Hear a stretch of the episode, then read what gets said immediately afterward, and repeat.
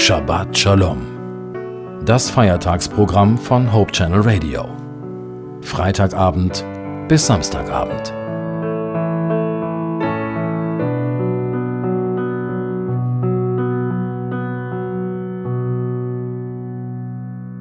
Unser Leben ist voller Widersprüche.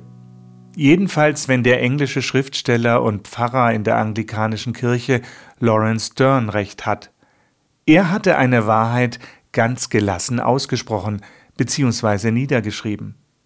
Dieser Satz hat's in sich. Er meinte, nirgends strapaziert sich der Mensch mehr als bei der Jagd nach Erholung. Ich befürchte, Lawrence Stern hat recht. Erholung tut Not. Doch auf der Jagd nach Erholung geraten wir so in Stress, dass wir die Erholung vergessen können, und sie rückt in weite Ferne.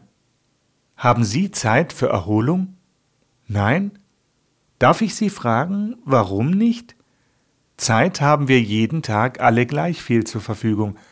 Der Historiker und Hochschullehrer Leopold von Ranke meinte, es gibt nichts, wofür man Zeit findet.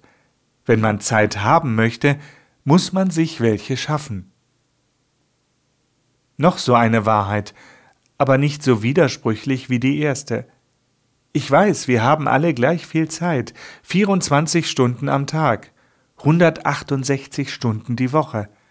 Ein Tag, 24 Stunden davon, können etwas ganz Besonderes sein.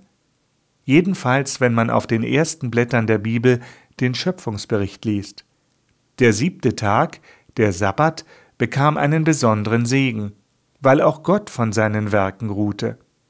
Gott wollte diesen Tag zusammen mit seinen Geschöpfen verbringen. Und wir, wir kämpfen mit unseren Widersprüchen und nutzen den Sabbat manchmal weniger zur Erholung selbst, vielleicht weniger zum Zusammensein mit Gott und unseren Nächsten, als vielmehr zur Jagd nach Erholung. Besondere Tage sind natürlich auch anfällig für Störungen. Wenn wir abgehetzt durch den Sabbat gehen, sehen wir den Wald vor lauter Bäumen nicht.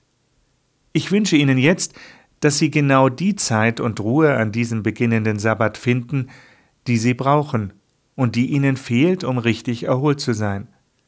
Vielleicht können Sie ja dann mit dem Psalmdichter in Psalm 94, Vers 19 sagen, Ich hatte viel Kummer in meinem Herzen, aber deine Tröstungen erquickten meine Seele.